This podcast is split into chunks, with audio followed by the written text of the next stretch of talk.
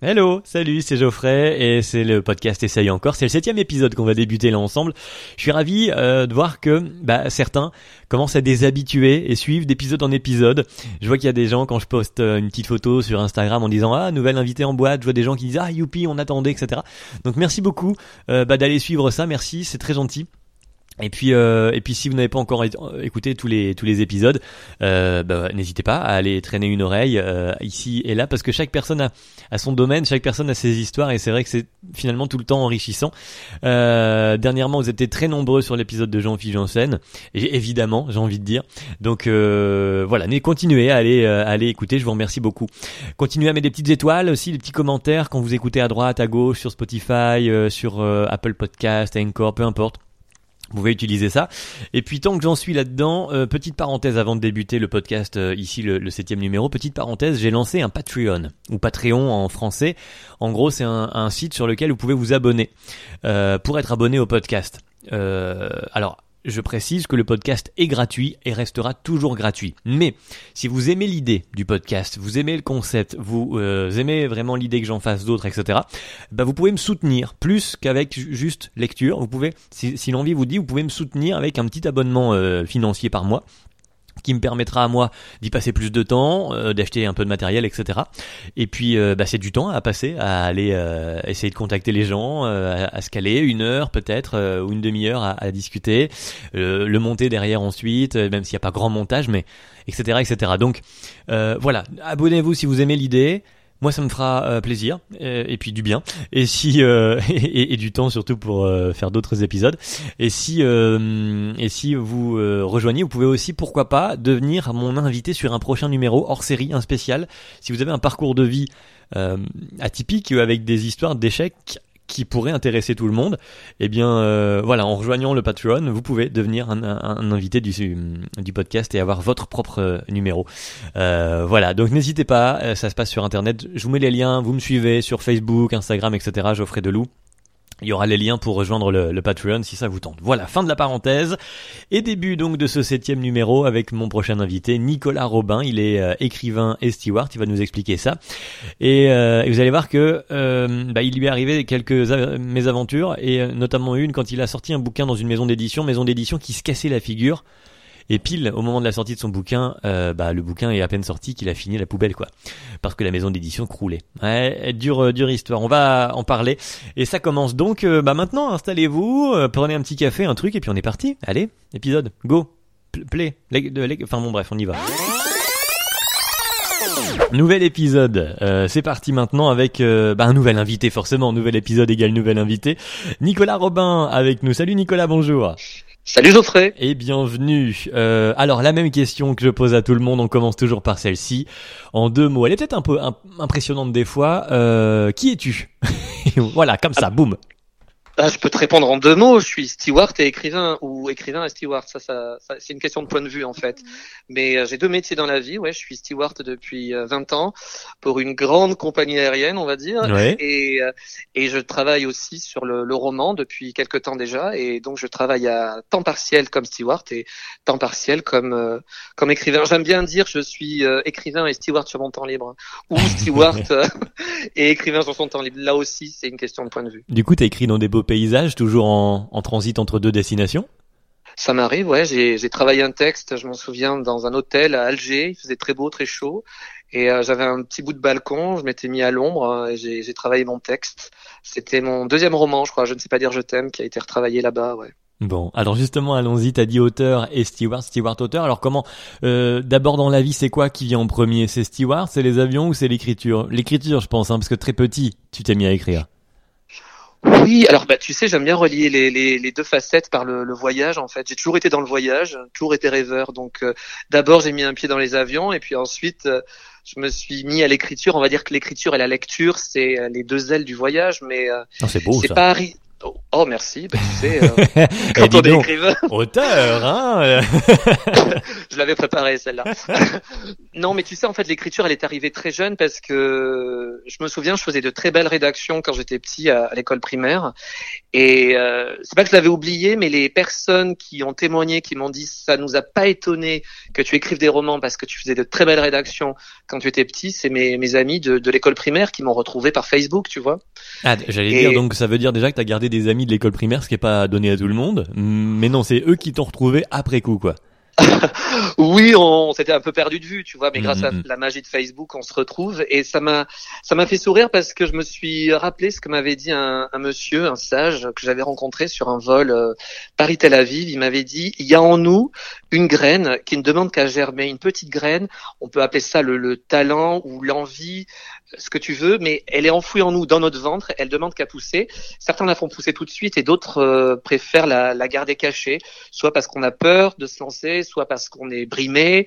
Et, un jour arrive un âge, et lui m'avait dit 40 ans, c'est le bel âge pour ça, mais cette graine émerge et, fait de belles fleurs. Et donc c'est là que j'ai réalisé que l'écriture était née très jeune en moi, mais certainement je l'avais enfoui parce que bah, pour moi je me dis que j'étais pas écrivain, tu vois, je mmh. c'était pas c'était pas un métier à faire, voilà, c'était pas c'était pas une activité que, que je m'accordais artiste en général, c'était quelque chose d'un peu abstrait pour moi. Mmh. Oui, donc trop vague entre guillemets, c'est pas ouais, un métier concret et du coup tu as, as laissé ça de côté, quoi. D'accord. Oui, parce qu'en fait je suis un, enfant du Sud-Ouest, tu vois, dans les Landes. Bon, il se passe plein de choses, mais euh, on te pousse pas là-bas à être artiste, à devenir chanteur, acteur ou écrivain.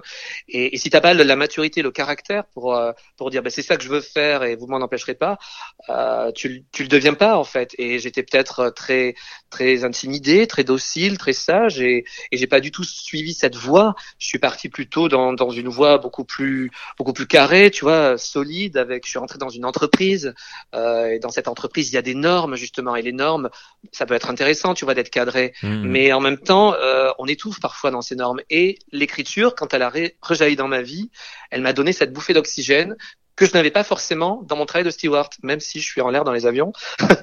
parfois, dans les normes, dans les... Euh, dans, dans, les limites qu'on t'impose dans ce périmètre mmh. avec les Oui, bah surtout pour le coup, c'est un métier très cadré là aussi, effectivement, j'imagine. Euh, beaucoup de protocoles ah, pour tout et un protocole et des procédures et des règles à faire appliquer, tu vois. C'est ça le métier. Et donc du coup, l'écriture m'a donné beaucoup plus de liberté et de légèreté.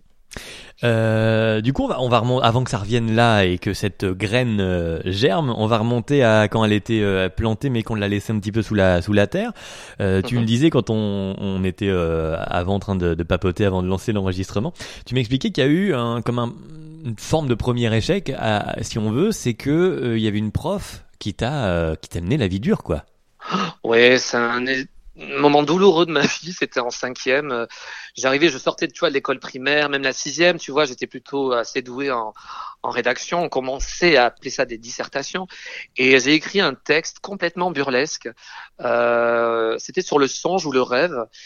Et elle m'a mis une très mauvaise note, mais c'est pas juste la note, c'est-à-dire qu'elle m'a humilié devant tout le monde en disant à quel point ce texte était grotesque et minable. Et, euh, et, tout le monde me regardait, j'étais très, très pédagogique au passage comme technique. Oui, non mais non mais c'est aller plus loin parce qu'avec du recul, je me dis mais comment est-ce qu'on peut en arriver là? Elle a convoqué ma mère hmm. pour lui demander si je n'avais pas un problème d'ordre mental. Ma mère était très gênée, elle savait pas trop comment me défendre et on m'a demandé d'écrire des textes beaucoup plus lisses, tu vois, beaucoup plus académiques. Et c'est ce qui s'est passé en fait. Et par la suite, j'ai pas, je te dis, ce caractère peut-être timide et docile que j'avais, je me suis conformé à ce qu'on me demandait. Et donc, du coup, je, je n'ai pas cherché à écrire des textes plus, plus piquants que ça. J'ai écrit des choses qui me plaisaient même pas. J'ai écrit des, des textes, voilà, pour avoir quoi, 12, 12, 12, 10, 12. Et j'ai jamais brillé plus que ça par la suite. Et je le regrette vraiment. C'est, ouais, c'est ce, ce, ce, cet obstacle enfin ce, ce côté oh là là non, tu sors du du, du, du, cadre, euh, calme-toi, qui t'a du coup effectivement et qui peut-être qui a peut-être fait qu'il a fallu attendre 40 ans pour euh, revenir à l'écriture, mais qui t'a ouais comme calmé quoi. Hmm.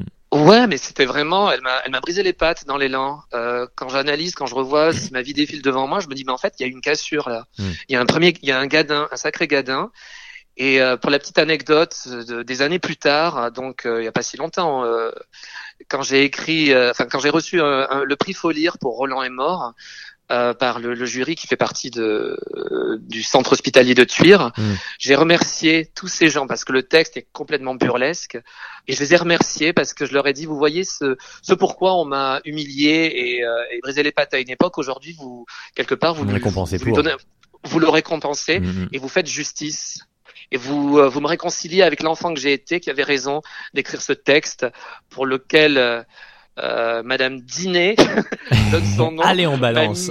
m'a mis 7 sur 20, Madame Dinet, voilà. Je sais pas ce qu'elle est devenue, Madame Dinet, mais euh, j'aurais envie de lui dire, euh, regardez-moi aujourd'hui. Voilà, c'est ça. Faut peut-être du coup mettre, euh, faire une mise à jour sur euh, sur les sur ce qui est bon ou pas bon. Mais, mais, Mais- faut pas être rancunier parce non, que quelque mais- part. non, parce euh, que du coup, ça, ça, ça t'a permis finalement d'être un peu quitté aujourd'hui. C'est, il y a toujours un peu cette, euh, ce double tranchant là. On, il y a des choses qu'on vit mal, mais elles font finalement ce qu'on vient derrière, quoi. Donc euh, bon. Mais il y a une hargne en fait derrière, c'est-à-dire qu'on on mobilise ses ressources, tu vois, pour Mhm. euh, pour s'améliorer. Et peut-être qu'à l'époque, je me suis dit, j'ai réalisé qu'en fait, j'étais pas libre d'écrire ce que je voulais et de, de raconter comme ça, mais ma, ma prose burlesque. En fait, il fallait que j'écrive des choses très carrées, très très académiques, encore une fois, tu vois. Donc du coup, bah, j'ai fait ce qu'on me demandait, mais euh, au fond de moi, je me dis, ça me correspond pas. Je vais vous donner ce que vous voulez, mais ma personnalité, elle est pas là. On verra plus tard. Mm, mm. On verra quand je serai indépendant, on verra quand j'aurai un métier, on verra quand je paierai mes factures. À ce moment-là, je ferai que je veux. Oui, bah c'est-à-dire quand, quand je, je comprends parce que j'ai, enfin, sans avoir eu euh, un, texte comme ça que je trouvais euh, vraiment euh, sortir du lot, mais c'est vrai que j'aimais bien écrire aussi et j'avais en- envie d'écrire autrement que euh, simplement comme on nous le disait à l'école parce que c'était très simple on nous apprenait c'est comme si on, un deux trois je la refais. C'est comme si on t'apprenait l'alphabet on disait voilà voilà tes lettres maintenant tu apprends à faire des mots. Ouais ok d'accord mais moi j'ai envie de faire plus que de simples mots. Enfin euh, utiliser des, des, des figures, des trucs, des voilà. Et du coup, euh, sauf que là, t'es à l'école et à l'école, on t'apprend à faire juste euh, le début, ce qu'il faut faire pour bien écrire. Après, tu feras peut-être effectivement des choses qui sortent un peu. Donc, je comprends aussi effectivement du point de vue du prof, mais bah ça, ça peut brimer. euh, en effet, quand t'es euh, sur l'instant, tu le vis comment? Parce que c'est c'est un peu comme tu, tu parlais que c'était ton premier échec en quelque sorte. Comment tu le comment tu le vis sur le sur le moment euh, le- le- Bah, c'est mon mon premier échec vis-à-vis de la littérature en général. Euh, mais je, je me souviens très bien à quel point j'étais j'étais mal à l'aise. Je, voulais disparaître sous la chaise quand elle m'a euh, voilà humilié Ouais. devant tout le monde. Euh, on était une classe, c'était en cinquième, on devait être au moins 25-26, tu vois. J'étais mal. Et puis tu sais, le prof, les élèves veulent quand même euh, euh, répondre à ses exigences. Tous- tous les enfants veulent plaire au prof. Le prof devient un second parent, tu vois. Donc du coup, je voyais que j'étais pas du tout à la hauteur et t'es pointé du doigt et les enfants sont cruels aussi, Oui, tu vois. oui, Donc quand quand t'as une banane, comme on dit, euh, tout le monde te regarde. euh, c'est vraiment humiliant et cruel et euh, ça peut avoir des des effets catastrophiques sur l'ego parce que l'ego c'est important, c'est ce qui permet d'avancer. Et là, j'étais mais anéanti. Mm, mm. Et comment tu, Mais le- tu comment tu fais pour retourner euh, alors si pas à l'école au moins dans ce cours-là la, la fois d'après parce qu'il faut comme reprendre un peu des forces tu dis que t'étais anéanti il a fallu te regonfler un peu quand même pour affronter euh, une nouvelle fois euh, le cours Je sais très bien ce qui s'est passé le reste de l'année. Je suis resté silencieux. J'étais tout seul à ma table et euh, j'ai écouté ce qu'elle disait. Je prenais mes notes. J'ai écrit des choses, euh, voilà, toutes simples. euh, et, et puis c'est tout. J'étais complètement absent. J'ai Ouais. euh, arrêté de participer. J'écoutais, c'est tout. Mm. J'ai pas. Voilà, c'est pour ça qu'en fait, à partir de là, j'ai eu des notes très moyennes en français. Hein. J'ai euh, j'ai pas cherché à briller plus que ça. Bon finalement tu t'es rattrapé en effet euh, après avec ce, ce joli euh, prix. Et, euh, et l'absurde a donc été récompensé. Euh, mais pour autant même si là t'as été comme un peu stoppé dans ton élan t'as pas arrêté d'écrire euh, une fois ça passé. T'as fait du théâtre aussi par exemple. T'as as écrit des trucs pour toi. Oui, le théâtre, c'est venu après, c'est venu au lycée parce que tu sais, c'était l'époque, euh, j'avais découvert le, le café théâtre grâce à Fernand Reynaud. Mes parents adoraient Fernand Reynaud en noir et blanc, tu Ouais. vois, à la télé. Il y avait aussi euh, Jacqueline Maillan qui me faisait mourir de rire et Pierre Desproges, tu vois. Même si j'étais jeune, il y avait quelque chose que il y avait un cynisme, euh, cette démarche qu'il avait, ce- cette façon de parler. J'adorais ce type et euh, j'ai découvert Sylvie Joly à ce moment-là et tous ceux qui en ont euh, découlé, c'est-à-dire Muriel Robin, Pierre Palmade et c'est un peu leurs enfants, tu vois. Mhm. Et du coup, je j'étais absolument admiratif. Je voulais faire rire sans être dynamique et drôle, tu vois, sans avoir une patate de Géo de Club Med, tu vois. Ouais. Je voulais vraiment faire rire tout en étant un peu froid, distant, tu vois, habillé tout en noir et et je me suis mis à écrire. Je me souviens, j'avais euh, 16 ou 17 ans un, un one-man show. J'ai écrit 10 sketchs je je sais pas ce qu'ils sont devenus et heureusement parce qu'à mon avis aujourd'hui ah ça aurait été pas sympa drôle. de les retrouver je pense. C'est pas drôle du tout tu vois mais c'était c'était de l'imitation en fait je pense. Mais euh, c'est ce que j'aurais voulu faire. Et j'ai pris des cours de théâtre en parallèle euh, au club théâtre du, du lycée. Et par la suite euh, à la fac je faisais du théâtre comme on fait de la course à pied ou de l'athlétisme ou euh, de l'haltérophilie tu vois. Donc euh, j'ai continué euh, le théâtre pendant quelques temps même en arrivant à Paris. C'est-à-dire que dans mon parcours après la fac, j'ai fait fac de droit et après la fac de droit, bah, je me suis présenté à, à Air France pour travailler comme euh, comme steward et j'ai continué à Paris au théâtre Pazzo dans le 20e arrondissement. Sauf que avec mes vols, euh, j'étais pas souvent là, donc euh, je participais qu'aux, qu'aux impros. Jus- Jusqu'au jour où bah, j'ai complètement arrêté parce que bon, bah, il fallait aller à tous les jeudis et, et j'arrivais pas du tout à suivre euh, suivre le rythme. Donc je me suis détaché du théâtre et je sais ce qui s'est passé. Je suis allé au cinéma, j'ai vu Little Miss Sunshine. Je suis sorti de là. J'avais adoré ce personnage de le personnage du père, on est euh, c'est c'est ce road movie euh, avec le, le combi jaune ça c'est ça le hein combi jaune. Ouais, ouais, ouais. voilà. Et je me suis dit ce que je ne peux pas jouer, je vais l'écrire. Et à ce moment-là, à ce moment-là est- est revenue l'écriture. Mais l'écriture était euh, guidée par l'envie d'être scénariste en fait. Mhm. D'accord. Et euh, mais pour autant, alors et les bouquins, quand, quand est-ce que dans tout ça tu es écrivain? C'est encore après? C'est juste après dans la foulée. J'ai, euh, je me suis mis à écrire un premier roman qui s'appelle Bébé requin. Et à- alors Euh. roman parce que à défaut de faire un scénario ou, ou, ou alors juste parce que du coup en écrivant tu t'es dit bah non ça ressemble plus à un roman? C'est-à-dire qu'en fait scénariste ça s'improvise pas. Il faut quand même, il y a un cadre, tu vois. Donc c'est bien Oui, d'avoir un une formation. technique quoi ouais. Hmm. c'est un vrai métier. C'est pas voilà, on s'improvise pas. On peut tâter l'écriture avec le dialogue, bien sûr, mais il y a quand même euh, une structure. Et moi, j'avais absolument rien à l'époque. Mhm. J'avais juste une histoire que je voulais raconter, qui était la mienne, c'est-à-dire celle d'un bah, d'un jeune homme qui veut pas dire à ses parents qu'il est homosexuel, mais qu'il est amoureux et qu'il est heureux. Donc j'ai écrit Bébé requin euh, avec les influences de l'époque. C'était en milieu des années 2000. On était on sortait des Ali McBeal, des Sex and the City, Oui. euh, voilà, de tous ces moments où on abordait le sexe de front, où on était en, en fraternité avec ses amis. Et du coup, euh, j'ai écrit ce premier roman, le premier chapitre euh, tout un dimanche. Je me suis éclaté à le faire. Alors il y avait beaucoup de dialogue et puis un peu de narration, et ça, je l'ai structuré au fur et à mesure, et ça a donné une vraie histoire qui a trouvé un éditeur, euh, Pedro Torres aux éditions Texte Gay, et qui a trouvé son public. C'est-à-dire que j'ai euh, j'ai eu des témoignages de de mecs qui m'ont dit, bah grâce à vous, euh, j'ai fait mon coming out, c'est super. euh, et, et c'était euh, c'était vraiment la cerise sur le gâteau parce que je m'y attendais pas à ces conséquences-là. C'est-à-dire que quand on écrit, on écrit pour s'amuser. Il y a un témoignage aussi sur soi, tu vois, mais je l'avais écrit avec euh, avec un peu de dérision, avec la patate, et je me suis rendu compte à quel point ça pouvait faire du bien et ça pouvait ouvrir des portes à certaines personnes qui étaient plutôt enfermées, euh, plutôt refoulées et, et qui n'osaient pas dire les choses. En fait. Ah ouais. Alors là, on est déjà à l'arrivée en quelque sorte, puisque tu en es avec les conséquences du livre. Mais euh, si je remonte un tout petit peu, quand parce que on- ok, on a compris, t'écris depuis toujours et t'as comme l'envie qui est là euh, sous-jacente. D'accord. Maintenant, entre écrire pour toi, avoir un livre ou un scénario ou euh, un stand-up, etc., euh, et ensuite vouloir, comme pour ce, livre, le publier, t'as fait des démarches d'éditeurs, etc. C'est une autre démarche de vouloir le publier euh, que juste de l'avoir écrit pour soi. Qu'est-ce qui fait la, la bascule? C'est-à-dire qu'est-ce- à quel moment j'ai voulu À être quel moment tu te dis bah oui parce que tu peux l'avoir écrit pour toi et c'est écrit Ouais. dans un tiroir et t'es content déjà de ça. Mais ensuite vouloir le publier c'est déjà une autre démarche. C'est quoi qui fait le, le, le ouais le, la bascule entre les deux? Alors en fait, je l'ai fait tester tout simplement, et là j'apprenais un petit peu parce que je me suis dit ça passe ou ça casse. On peut me dire euh, bon écoute c'est sympa mais il faut arrêter. euh, Voilà, t'es pas écrivain, t'es pas scénariste, euh, voilà. Et, euh, et j'ai osé le faire lire à deux trois personnes, dont quelqu'un qui ne connaissait absolument pas. C'était une femme, une, la cousine d'une amie qui habite en province, et elle a adoré. Hmm. Elle a éclaté de rire et je me oui donc suis on ne pouvait pas plus euh, impartial quoi honnête euh, oui, ouais, parce que hmm. c'était bon, voilà, c'était très centré sur un personnage euh, homosexuel, tu vois, mais autour duquel gravitaient beaucoup de ses amis hétéros. Et je me suis dit, s'ils arrivent à faire rire une femme hétéro qui est en dehors du milieu parisien, tu vois, de la grande ville où voilà où c'est parfois plus débridé, je me suis dit là, il y a peut-être quelque chose. Et à ce moment-là, je me suis mis en quête de trouver un éditeur. Hmm. autre parcours du, du combattant j'imagine? Oui et non. Enfin, je vais pas le dire. euh, je le dis sans fausse modestie. En fait, j'ai eu la chance de toujours trouver un éditeur.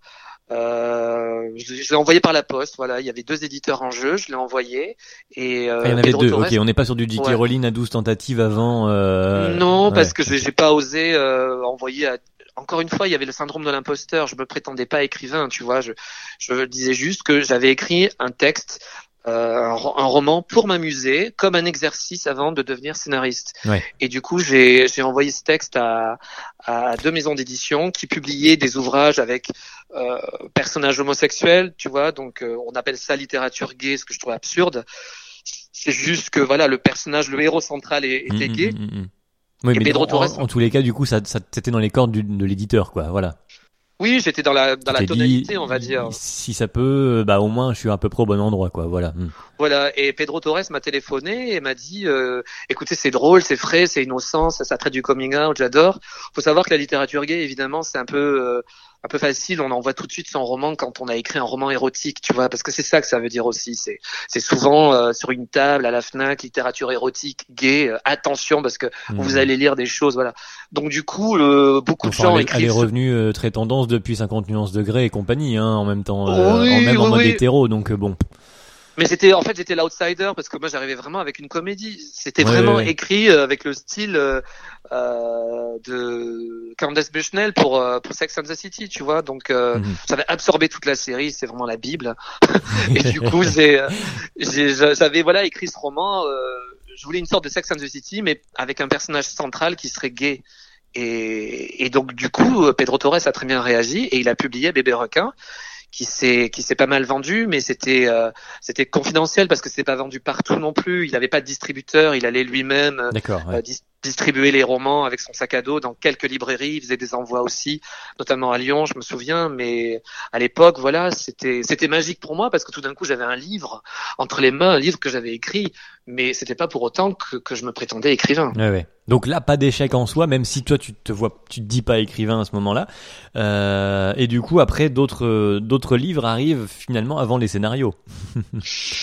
Oui, il y a eu euh, le deuxième roman super tragique, et puis euh, qui a bien marché aussi, comme Bébé requin. Et puis ensuite, j'ai écrit Je ne sais pas dire je t'aime.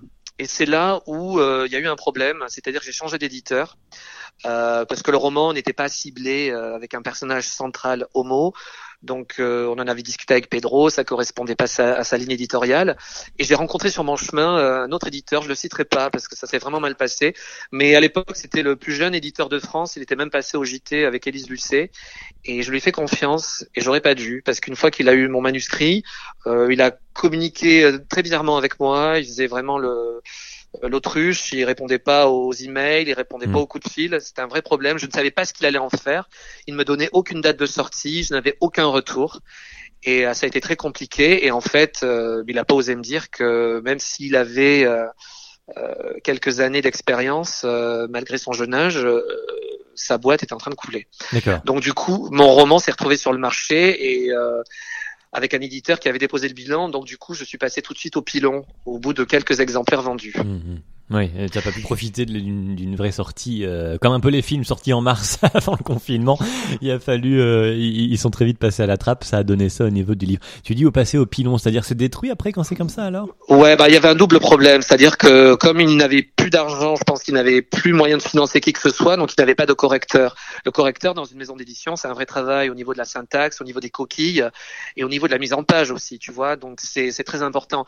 Et euh, pour donner un exemple, je ne sais pas dire je t'aime, c'est un chassé-croisé entre quatre personnes, Mm. donc il fallait qu'il y ait une, une séparation quand tu passes d'un personnage à l'autre. Et là, je me suis retrouvé avec un roman où tout était euh, assemblé, c'est-à-dire qu'il n'y avait pas un saut de ligne pour respirer, pour faire comprendre. Le, le roman était incompréhensible. Ajoute à ça des coquilles. Enfin, j'avais honte. J'étais très gêné. Après deux romans qui s'étaient plus ou moins bien passés, tu vois, même si c'était une petite maison, Mhm, mhm, mhm. là, je pensais qu'il y avait autre chose qui allait se passer. Et au contraire, ça a été le gadin. C'est-à-dire que je me suis retrouvé avec ce, ce livre que, j'ai, vu passer au pilon, mais c'est comme si on, on noyait son bébé dans la, dans la baignoire, quoi. C'est, C'est comme si on m'avait demandé de noyer mon chien. Je veux pas heurter les gens qui, qui ont perdu un enfant, mais euh, c'est comme si je. On va préférer heurter les chien. gens qui ont perdu un chien. Voilà, ouais. c'est- désolé. Un chien, c'est moins grave qu'un bébé. Non, mais, mais voilà, c'est une expression. euh, on- voilà. on- oui, c'est l'expression. Ouais. Mais euh, Ouais, j'ai vraiment eu l'impression de noyer mon chien en perdant ce livre. Mm. Et euh, du coup, comment Parce que ouais, donc il y, a cette notion de le perdre. Tu t'es dit à l'instant que il est tout ce que tu avais fait, tout, tout ce travail de, de, sur ce livre, il était perdu? Ou tu t'es dit bon bah c'est pas grave, moi j'ai toujours le livre, on verra plus tard? Ou comment c'est à, à, cet instant-là? Il y a eu un un effet sur moi, c'est-à-dire c'est euh, cet éditeur dont je citerai pas le nom, il était assez méprisant, il était euh, et il a il a été sympa au départ quand il est venu vers moi et une fois qu'il a eu le livre et qu'il savait ce qu'il allait en faire, il a complètement disparu. Il était très pète sec. Je pense qu'il était stressé. Je peux comprendre beaucoup de choses, mais j'ai pas du tout aimé les rapports qu'on a eus. Et là, je me suis dit, j'en ai ras le bol en fait. C'est euh, c'est difficile ce milieu. Je viens pas du milieu littéraire. Je me suis laissé intimider en fait par ça.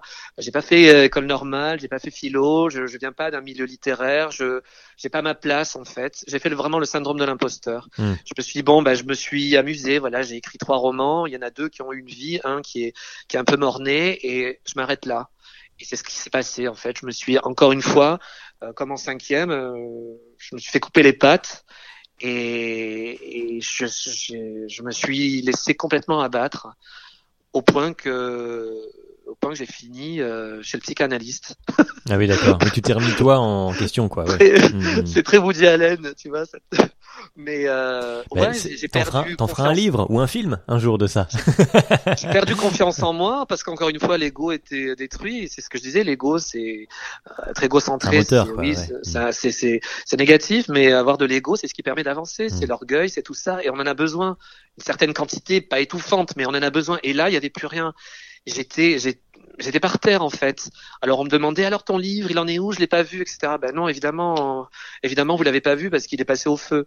Donc euh, et là, il faut réexpliquer, et là, etc. C'est remué sans cesse, ouais, ouais, ouais, d'accord. Et pendant quatre ans, bah, j'ai fait face à une psychanalyste euh, qui a été incroyable. Hein. Enfin, fait face. La psychanalyse, euh, elle est derrière. Hein. Toi, t'es sur le divan, et elle a été incroyable. cette femme, elle m'a, elle m'a complètement remis sur les rails. Elle m'a permis de grandir, elle m'a permis de d'évoluer pendant quatre ans. Je me suis trouvé en jardinage, euh, je me suis occupé de moi et notamment de la petite graine qui avait dans le ventre, euh, la fameuse petite graine de l'enfance, de l'école primaire, du, du, du, petit garçon qui fait des belles rédactions. J'ai laissé pousser et j'étais presque en fin de psychanalyse euh, au bout de quatre ans quand j'ai quand j'ai commencé à écrire Roland est mort. Roland est mort qui a été euh, un, un, gros succès, je peux dire le mot gros, hein, c'est pas, je, je m'en pas en disant ça. Ouais, il y a eu des traductions en Italie, en Allemagne.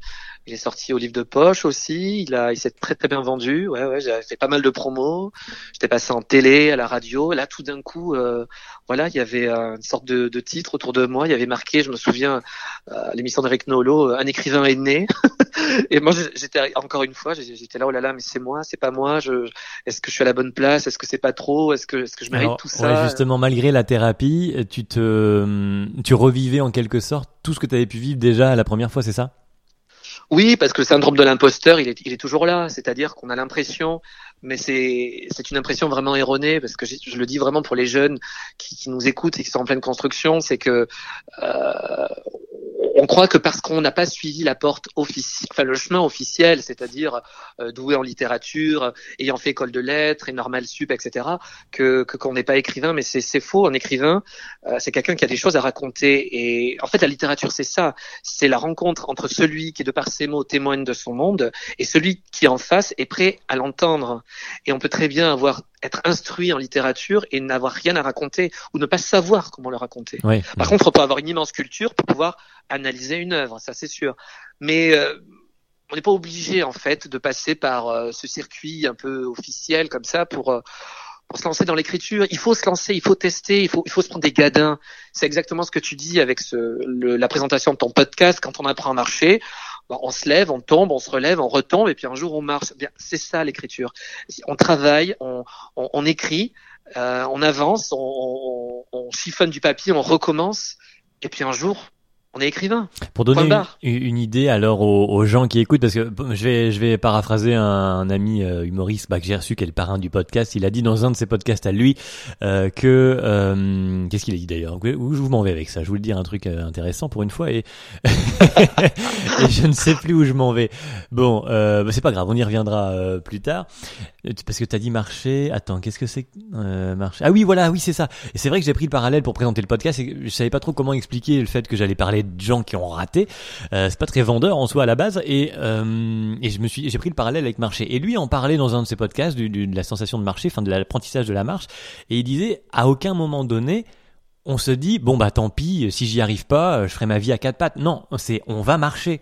Il n'y a pas de doute c'est on tombe, c'est pas grave, on se relève et ce sera le nombre de fois qu'il faudra pour marcher. Il n'y a pas à douter, on arrivera au bout. Et, donc c'est un peu ça que tu nous dis là finalement. On, arrivera au bout, mais on ne sait pas à quel moment, tu vois. Et dans l'écriture, c'est exactement ça. C'est-à-dire quand je me lance dans un livre, il faut savoir que chaque fois est une première fois. Euh, j'ai écrit en tout euh, cinq romans, puisque tu comptes euh, Bébé requin super tragique, Roland est mort, Je ne sais pas dire je t'aime et Une folie passagère.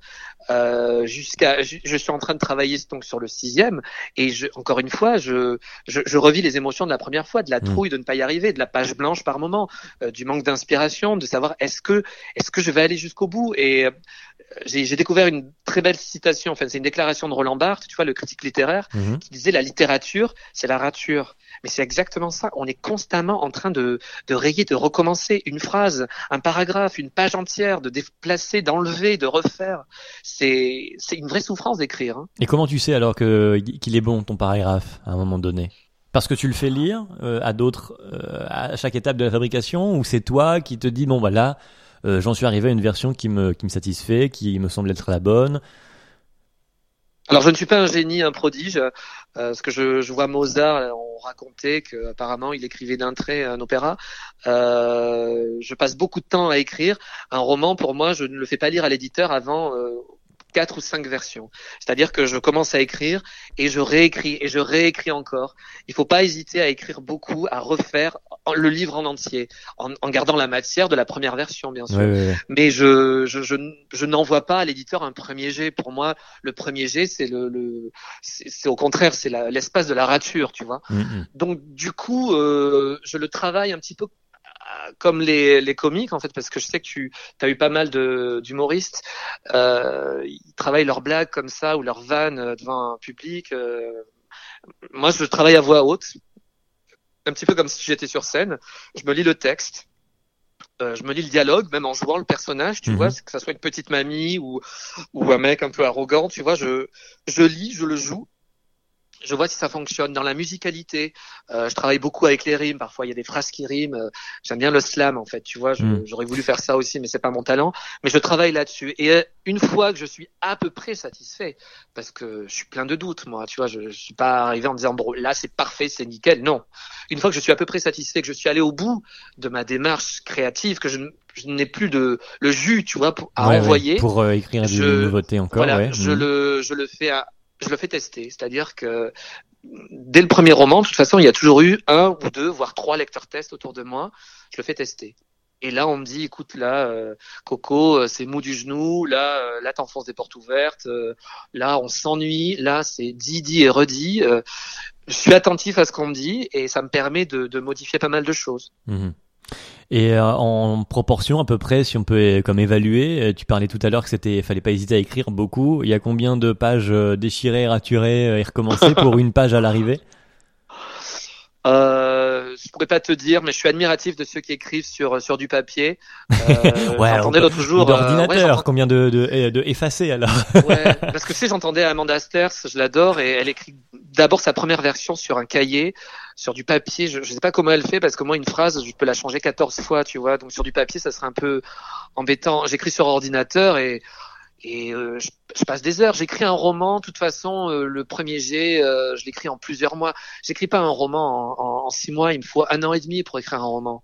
Et sur les un an et demi, il y a eu au moins cinq, six versions, tu mmh. vois. Et comment tu bosses? Il y en a qui ont le rituel, tu sais, 9h, midi tous les jours, euh, ils vont écrire même s'il y a rien qui sort mhm. aujourd'hui, mais c'est le rythme comme ça pour euh, essayer de produire des choses. Est-ce que c'est à l'inspiration? Est-ce que c'est bah, aussi pendant les escales et, et l'emploi du temps, du coup, puisque toi, tu as un double travail?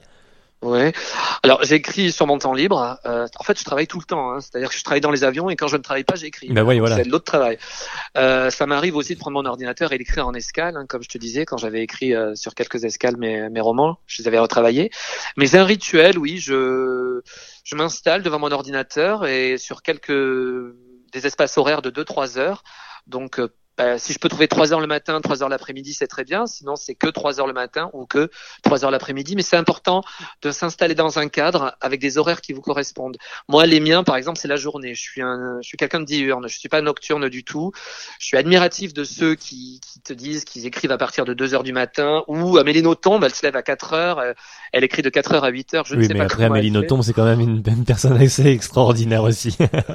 Oui, mais euh, certainement qu'elle est, qu'elle est com- complètement habitée comme ça dès la, dès la nuit tombée. Euh, moi, je peux pas. Il faut que j'écrive entre 9h et 18h, on va dire. Mm. Mais je m'installe dans un cadre parce qu'il y a, il y a quelque chose qui est très vrai, enfin qui me correspond. C'est une citation de Pablo Picasso qui disait l'inspiration existe, mais elle doit te rencontrer quand tu es en train de travailler. C'est-à-dire qu'il faut pas attendre de se dire ah là j'ai l'inspiration, je m'installe. Non, on s'installe, on fait craquer les doigts, on passe le- la chiffonnette sur l'ordinateur, on installe ses feuilles à côté avec les notes, le mug avec le, le thé, voilà, et puis ben on se lance. Et parfois en trois heures on a écrit trois lignes. Et parfois on a écrit trois pages. Et mais au moins on a installé ce cadre. Et petit à petit la magie opère, c'est-à-dire que euh, en s'installant devant l'ordinateur, le, le, le- ben, l'inspiration va revenir un petit peu comme un, un moment comme un comme une énergie en fait qui est dans le ventre et et qui, qui entend le le- Mm. l'appel en fait le mood, le- le- l'ambiance est là, le, le mood est propice et donc ça, revient voilà. quoi. Mm. Ah, de façon presque instinctive. Ah, là, c'est l'heure de l'inspiration, c'est l'heure de travailler, le, le moteur cérébral se met en place. En tout cas, moi, je le remarque. Et tu parlais de notes aussi, de papier, tout ça que tu peux ajouter. Oui, j'imagine que après, euh, au-delà de ça, dans le quotidien, euh, des fois tu vois un truc, je sais pas, ça peut être une devanture de boutique ou j'en sais rien, qui ah tu te dis tiens ça ça peut être une idée, tu prends une note, comment ça ça, ça peut Oui, surgir comme ça dans. Voilà, bien sûr. Oui, parce que j'écris pas sur papier euh, mon, mon livre, mais j'ai beaucoup de notes sur des blogs, des papiers un peu partout, où je travaille d'abord les personnages, la, la psychologie des personnages, qui sont-ils, l'intrigue. Je passe beaucoup de temps à, écrire sur mon intrigue parce que l'intrigue elle change souvent. Euh, au bout d'un moment, il y a des modifications apportées, ne serait-ce que parfois sur la, profession du personnage, tu vois. Donc j'écris beaucoup euh, sur les, thématiques aussi. Euh, je peux remplir, oui, 14 pages de notes et, et elles sont toujours avec moi, à côté de moi. Et puis au fur et à mesure, j'oreille. Parfois, je trouve même des idées de phrases, je les note vite. Euh, sur mon téléphone quand j'ai pas de papier, après je note sur papier et puis je les, j'arrive à l'insérer dans le livre, ouais, quand j'écris. Mhm.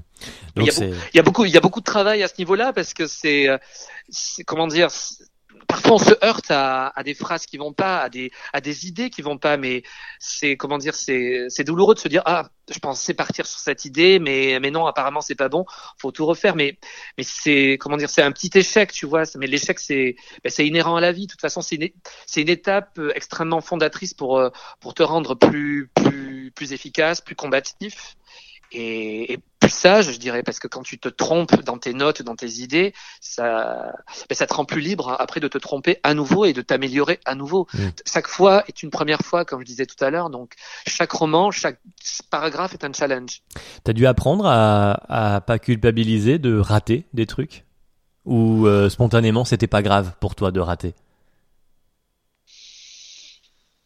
C'est difficile parce que oui, on culpabilise des fois, on regrette d'avoir écrit certains passages ou de pas avoir eu l'idée d'améliorer euh, ce passage-là ou cette fin-là, de pas avoir eu euh, euh, la présence d'esprit sur le moment. Il y a une grande frustration, je pense, euh, chez l'écrivain, comme euh, chez le peintre euh, ou chez le réalisateur de films, euh, de, de toutes les œuvres qui sont figées. C'est-à-dire qu'une fois qu'elles sont figées, on peut plus y toucher. Euh, chez l'artiste, D'aut- D'autant que la, le- le- la partie création, tu ne cesses d'y toucher, donc il y aurait comme toujours quelque chose à, à changer un peu, quoi. Exactement. Et en fait, je me suis posé cette question. Tu vois, je me suis dit, mais si Van Gogh était toujours vivant et qu'il rentrait au, au musée d'Orsay, est-ce qu'il dirait pas, non mais virez-moi ces tournesols, je vais vous les refaire. Ouais. Mais moi, j'en suis persuadé. Mm. Sauf que le, le spectateur, lui, le lecteur, il ne le sait pas. Ça, lui, ce qu'il voit, c'est une œuvre euh, qui va provoquer des émotions, et ces émotions, euh, elles sont ancrées en, dans la personne, et il te remercie presque pour ça, et il veut sacraliser l'œuvre pour ça. C'est-à-dire que moi, ça me viendrait pas à l'idée de refaire les tournesols de Van Gogh. Je les trouve nickel comme c'est. De même que je ne reverrai pas, tu vois, il était une fois dans en Amérique, tu vois, c'est Hmm. c'est- Victor Hugo, œuvre- on touche pas au texte, quoi. Enfin, voilà, alors que lui, Les ça tombe. Misérables de Victor Hugo, Voilà. oui, voilà. Voilà. Enfin, je vais pas parler à leur place. moi, Non, bien sûr, là. mais Mais euh, pour, pour moi, les œuvres que j'aime, elles sont, elles sont figées, je les trouve intactes. Parce Ouais. qu'il y a des œuvres cultes, attention, là on parle des œuvres cultes. Mais même pour des œuvres qui ne sont pas cultes, il y a des films que je trouve incroyables, qui qui sont pas connus et qui sont pas analysés comme des œuvres euh, cultes et qui, qui pour moi ne sont intouchables. Je suis sûr que si je rencontrais les, le, réalisateur ou la réalisatrice, ça dirait non mais il faudrait, il aurait fallu que je refasse certains plans, que je change certaines choses au montage, etc. et en fait c'est ça. En disant ça.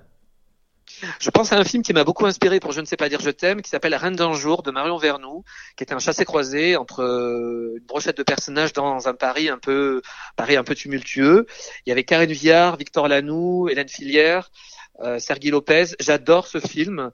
Euh, pourtant, n'importe quelle personne qui, qui, le verrait pourrait dire ouais non mais c'est un peu un nanar, etc. Et non, pour moi c'est un très bon film qui, qui est plein de poésie, plein d'humour, avec une bande son, même une chanson par euh, Catherine Ringer qui reprenait Georges Brassens au départ. Et j'adore ce film, il m'a beaucoup inspiré l'écriture de, de, Je ne sais pas dire je t'aime. Et, et, je suis persuadé que si Marion Vernou, je discutais avec elle, elle voudrait refaire le film. Elle pourrait l'améliorer à nouveau avec d'autres choses évidemment. Et un texte, un livre, euh, je veux pas parler des miens parce que sinon j'aurais l'impression de les dénigrer. Hmm. Mais il est, il est pas question de les dénigrer. Il est juste question de dire bon, si vous les lecteurs vous les avez mis tels qu'ils sont, alors je suis content. Maintenant sachez que moi, tel que je les revois, tel que je les repense. Bah oui, le temps, a, le temps a filé, t'aurais des choses à ajouter forcément. Ouais, ouais, ouais. Mais je suis incapable de les, de, je n'ai jamais lu mes livres. J'ai travaillé mes textes, mais une fois qu'ils sortent, une fois qu'ils sont imprimés, bon, je les, je les ouvre comme ça pour les toucher, tu vois. Mais je ou faire des dédicaces à, certains euh, podcasteurs, animateurs radio. voilà, on fait des podcasts aux podcasteurs ou quand je suis en librairie, je fais des dédicaces. Mais c'est à ce moment-là que j'ouvre le livre et que je retouche le papier. Mais je ne me suis jamais installé pour lire mes textes. Ton livre, oui, oui bah, ça fait un peu, c'est vrai que ça fait un peu, euh, pour le coup, euh, prétentieux ou je sais pas quel quel mot on peut employer, quel adjectif, mais oui. Euh, tu parlais, on, on, revenait sur une, sur euh, je ne sais pas dire je t'aime, pas une folie passagère, ça c'est plus récent. Sur je ne sais pas dire je t'aime, donc le fameux livre qui a qui, qui est mort né en quelque sorte. Donc là, bide, échec et, et, thérapie. et pour autant, il est revenu ce livre. Il y a eu un nouvel, une nouvelle édition quoi. Bah, c'est ça. C'est euh, en fait c'est la comment dire c'est un peu la démarche du euh, des héros dans les films ou dans les dans, dans les livres, c'est-à-dire bah tu tu échoues, tu te casses la gueule et puis tu te relèves. C'est-à-dire que ce roman voilà euh, qui était passé à la trappe, euh, euh, qui était un peu comme je disais morné, je l'ai fait émerger après avoir rencontré Anne Carrière. on avait publié donc Roland est mort et je n'ai absolument pas su ce qui se passait euh, pour Roland est mort. Au moment où on en parlait, je voyais évidemment qu'il y avait des coupures de presse, il y avait la, la radio et la télé qui s'étaient intéressés au, roman, mais je, moi, je n'ai pas du tout vécu ce succès. J'étais en train de retravailler mon livre, c'est-à-dire euh, phrase par phrase. J'étais en train de retravailler Je ne sais pas dire je t'aime pour le proposer à Anne Carrière. Je mmh. suis allé la voir et je lui écoute, il y a un livre dans mon tiroir, j'ai un livre dans l'ombre auquel je tiens beaucoup parce que toutes les thématiques me touchent de près.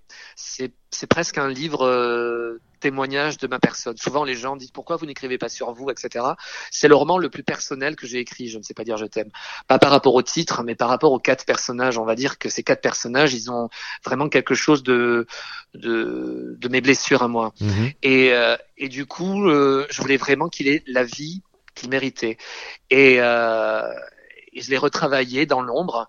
Euh, je dis dans l'ombre parce que voilà, j'étais une fois sur mon bureau, tu vois, euh, dans un, une sorte de huis clos euh, enfermé, et euh, je profitais absolument pas de l'été parce que je voulais le présenter à, à Anne Carrière au mois de septembre, et, et je suis vraiment très très fier de d'avoir vu ce, ce livre un petit peu jaillir un petit peu comme un, un navire qui, qui était qui avait fait naufrage et qui sort de l'eau, tu vois, il, émergeait à nouveau. Mmh et euh, beaucoup plus beau, beaucoup mieux travaillé, beaucoup plus stylé.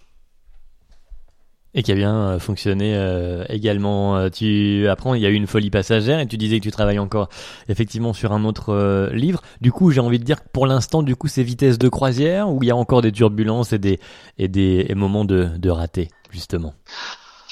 Ah, c'est c'est très difficile parce que c'est c'est aléatoire, tu vois on vient de traverser une période un peu étrange là avec le, Covid, le confinement. Il y a eu beaucoup de romans euh, qui sont sortis juste avant le confinement et euh, bon, moi, j'avais pas d'actualité, mais j'ai, je suis vraiment, j'ai de l'empathie pour mes, mes camarades auteurs qui eux ont vu leur roman euh, ben, passer sous les rayons, enfin passer complètement inaperçu parce que les gens ne pouvaient pas se déplacer euh, dans les dans les librairies, c'était compliqué pour eux et chaque période est, difficile et la vie d'un livre est extrêmement difficile. Tu sais, le, le succès d'un roman c'est le bouche à oreille bien sûr, mais c'est pour moi une synergie, c'est-à-dire qu'il faut que le l'éditeur soit emballé, qu'il ait fait un travail dessus auprès de ses représentants, auprès des représentants des libraires, qui ensuite vont en parler aux libraires. Il faut que le libraire à, son compte soit convaincu euh, du livre, le mette en avant et de façon concomitante, il faut que les journalistes en parlent, les blogueurs, les Instagrammeurs, tout le monde.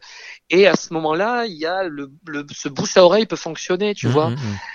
Et quand tu as de la presse, euh, des médias qui s'en mêlent, euh, le libraire qui le met en avant, les lecteurs qui en parlent, c'est là que qu'un livre fonctionne. On peut très bien avoir quelques coupures de presse, on peut avoir un journaliste qui en parle à la télé.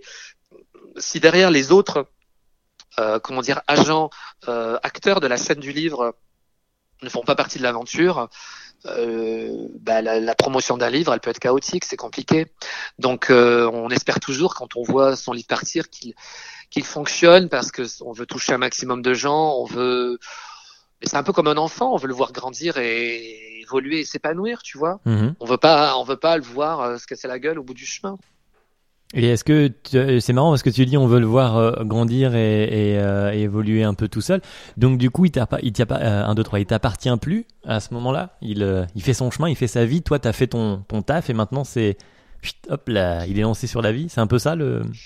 Ouais, je suis pas nostalgique. C'est pas nostalgique. En fait, je suis pas nostalgique. Une fois qu'il est lancé, bon, évidemment, euh, il y a le besoin de se dire, j'ai pas travaillé sur ce roman juste pour qu'il passe euh, euh, à la trappe, tu vois.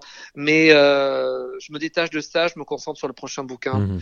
et je travaille toujours, euh, voilà, j'essaye d'avancer parce que sinon, euh, si on reste chez soi à espérer le succès à tout prix, cette reconnaissance, etc., on, on, on en meurt. Enfin, je veux dire, c'est extrême. Ça prend au ventre, au trip. Tu vois, on se tord les boyaux parce que quand le succès est là, tant mieux. Ça peut être grisant, en même temps très déstabilisant. Et quand le succès est pas là, c'est c'est extrêmement douloureux pour euh, pour l'auteur qui a qui a donné de sa personne.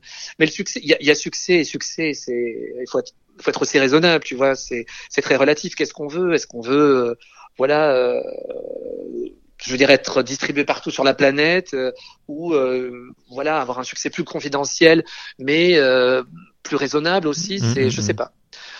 Oui ça après c'est propre à chacun finalement c'est ça oui. Euh, t'as commencé, hein, je t'ai demandé qui, qui es-tu, tu m'as dit Stewart écrivain, tu t'es donc présenté en tant qu'écrivain. C'est fini le syndrome de l'imposteur? Ça y est, on peut le dire, t'es écrivain là au bout de maintenant 40 minutes euh, alors, je dis pas que je suis écrivain, je dis que je suis romancier. Euh, si on joue sur les mots, on va dire que l'écrivain écrit sur tout, et moi je ne peux pas écrire comme ça sur commande sur n'importe quel sujet. J'écris euh, des romans parce qu'il y a voilà une intrigue derrière euh, à laquelle j'ai pensé quelque chose d'un peu romanesque. Voilà, je suis pas journaliste, je suis pas essayiste, euh, euh, auteur. Il y a comme une pensée intellectuelle aussi derrière parfois dans, dans le terme de auteur. Donc, je préfère dire que je suis romancier et, et je suis steward. J'aime j'aime être les deux, j'aime avoir les deux casquettes. C'est extrêmement oxygénant pour moi de pouvoir monter dans les avions pour, euh, pour rencontrer le, le monde, euh, les gens et avoir euh, capté l'inspiration à travers eux. Des fois, c'est des histoires qu'on me raconte, c'est des phrases comme sort, c'est et, et j'essaie de me lancer à, à ce moment-là dans un nouveau roman à travers une nouvelle intrigue. Hmm. Quand j'ai capté une une il y a eu des rencontres intéressantes en tout cas. Et est-ce que tu, en référence à la, cette prof là de cinquième qui t'a cassé, c'était donc une critique qui venait de l'extérieur sur ton travail? T'es comment aujourd'hui sur les euh, les critiques alors ou littéraires ou même les critiques toutes simples de, de personnes lambda, lecteurs. Euh, Est-ce que tu fais gaffe à, à, ces critiques négatives pour le coup? Parce que les positives, ça va toujours bien apprendre. Euh, Est-ce que tu, tu, tu y prêtes attention ou pas du tout? Euh, Comment tu bah, il y a les critiques euh, constructives évidemment qui sont intéressantes parce que elles permettent de voilà de de te, te purifier d'une quand même d'une cure de modestie quand tu te voilà tu te sens pousser des ailes et tout.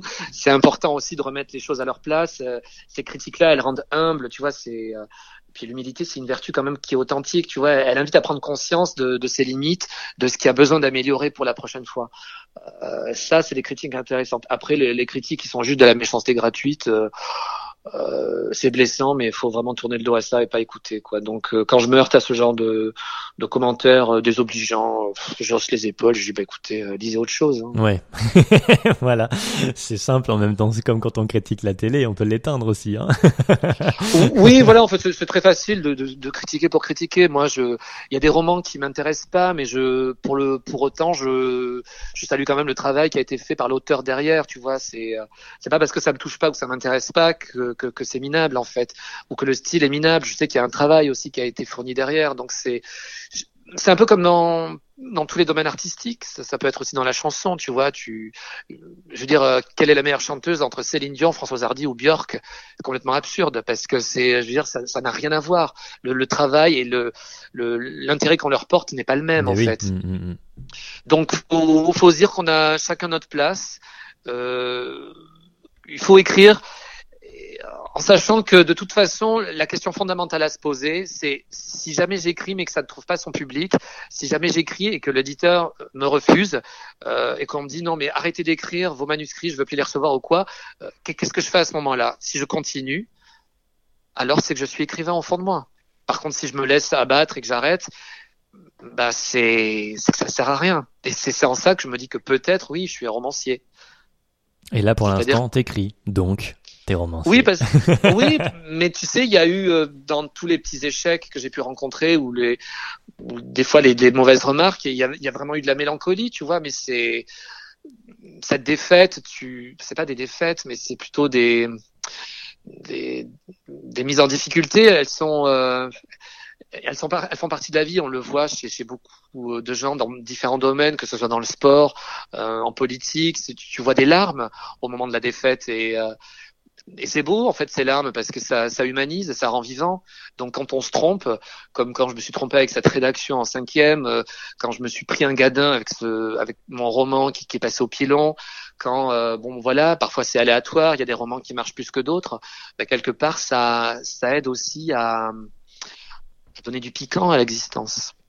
Et c'est ça qui rend vivant, c'est le piquant. Eh ben merci d'être venu euh, nous rendre 48 euh, minutes ici piquantes, Nicolas Robin. merci, merci beaucoup et à bientôt. À très bientôt.